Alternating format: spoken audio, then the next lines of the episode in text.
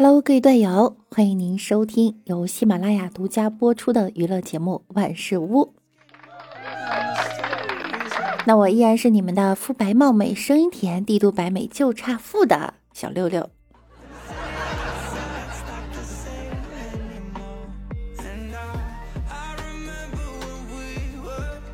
昨天啊，看知乎上有人提问。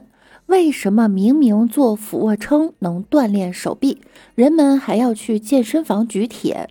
回答是：为什么家里可以烧饭，还要去外面吃呢？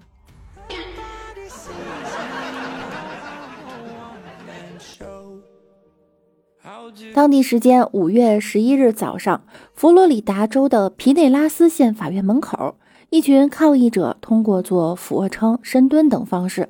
企图让政府重新开放健身房，抗议者举着标语，挥舞国旗，但并未佩戴口罩或者保持社交距离。这些抗议者们时不时在人行道上做起俯卧撑和深蹲，并未借助其他健身器材。一直不许健身房营业复工，就一直游行抗议的做俯卧撑和深蹲。久而久之啊，他们发现原来健身房不复工，他们也能健身，省了一大笔钱。不过话说回来，健身房开业的时候也没见你们去啊。一个迷思哈，为什么这么如此注重健身，却一点儿不在意自己的健康呢？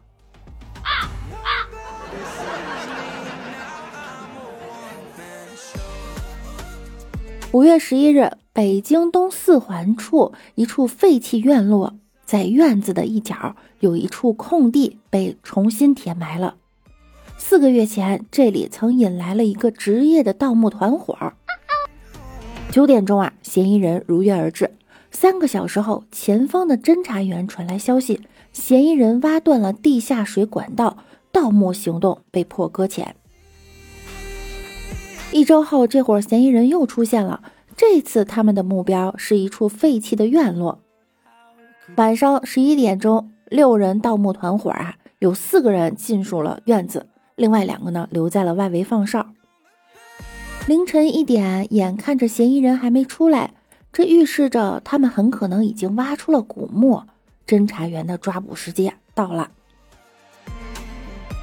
在现场，侦查员找到了刚刚挖出来的金饰、银手镯等八件赃物。经过文物部门鉴定啊，被盗挖葬墓为具有一定历史价值的清代末期葬墓。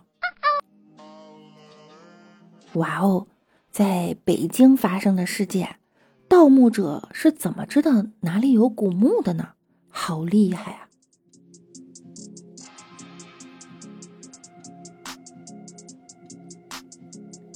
后面呢？这件事儿呢，也有点恐怖。事发广西哈，有一点瘆人。楼下阳台挂了几个奇怪的布偶娃娃，上面还写着邻居的名字。这一个多月来，广西南宁市半山丽园小区的廖女士一家生活受到了不小的影响，只因楼下住户在阳台挂出了几个奇怪的布偶娃娃，上面还写着廖女士的名字。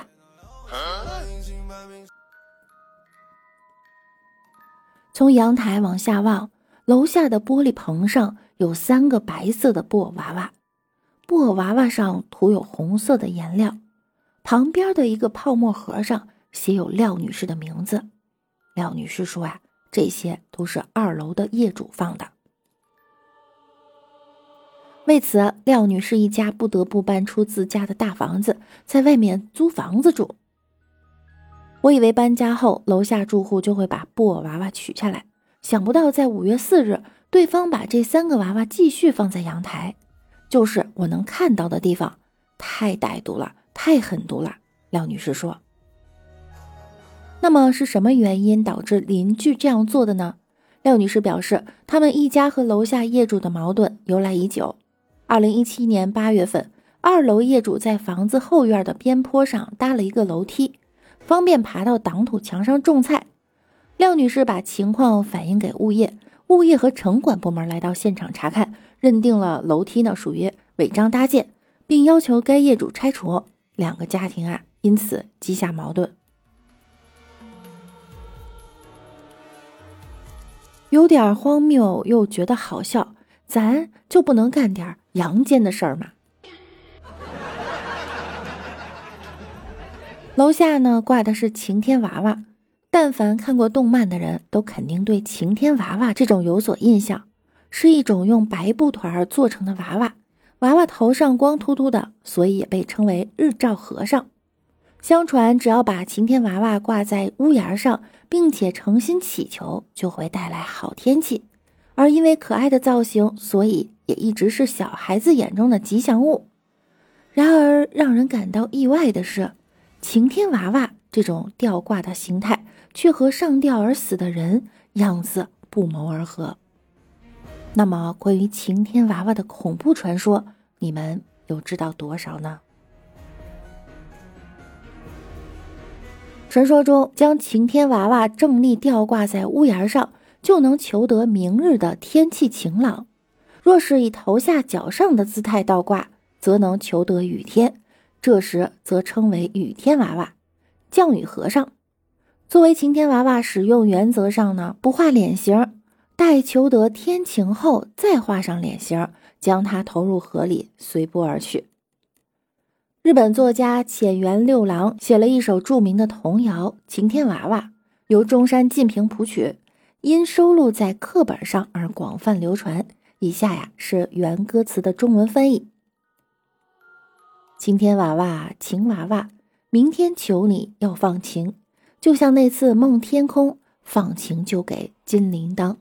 晴天娃娃，晴娃娃，明天求你要放晴，如果依我愿望做。给你甜酒喝个够，晴天娃娃晴娃娃，明天求你要放晴。如果雨还哭啼啼，就把你头切落地。明明是很可爱的吉祥物，却摇身一变变成了可怕的凶神，而且还要砍人的头。迷信是很可怕的事，如果集体迷信的话，甚至会变成灾难。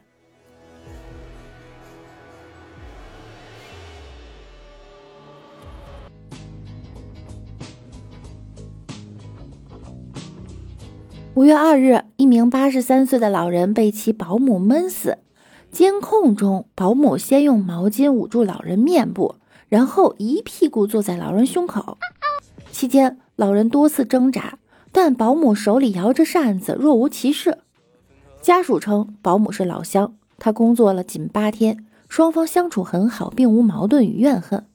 保姆行凶后，还非常镇定地教死者家属处理后事，帮拿寿衣。擦洗时还称：“我送走了很多人，这个我懂。仅仅为了一个月的工资就杀害了一个老人，这根本不是人，是恶魔。看他镇定的样子，还有那句‘我送走了很多人’，强烈怀疑他不是初犯，一定要好好查一下他曾经待过的家。”保姆行业有一小群人，专门接一些照顾快离世老人的工作。经过他们的照顾，几天后老人就都过世了。这行业有个隐形规矩：老人过世后，即便只工作了几天，也要支付全月工钱。有人就为了区区一个月的工钱，接连害死了许多老人。这不是子虚乌有，有兴趣的人可以搜一下陈宇平案、何天代案。太可怕了！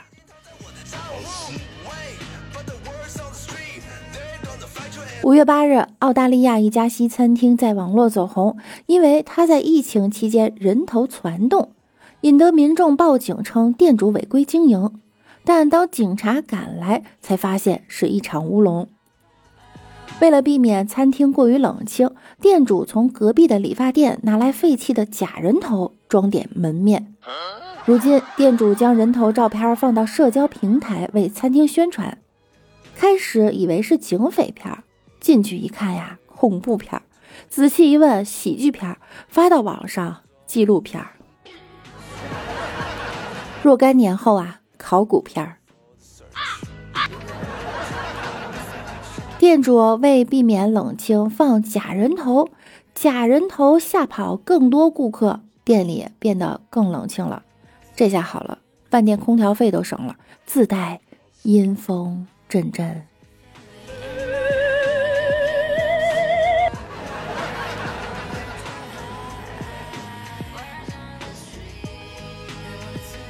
好了，本期节目呢到这儿就要跟大家说再见了。听节目点关注，勤分享，多评论哟。同时每晚九点，六六也会在喜马拉雅直播的。想要更多的了解我，可以到直播间找我一起互动。那我们下期再见喽，拜拜啦！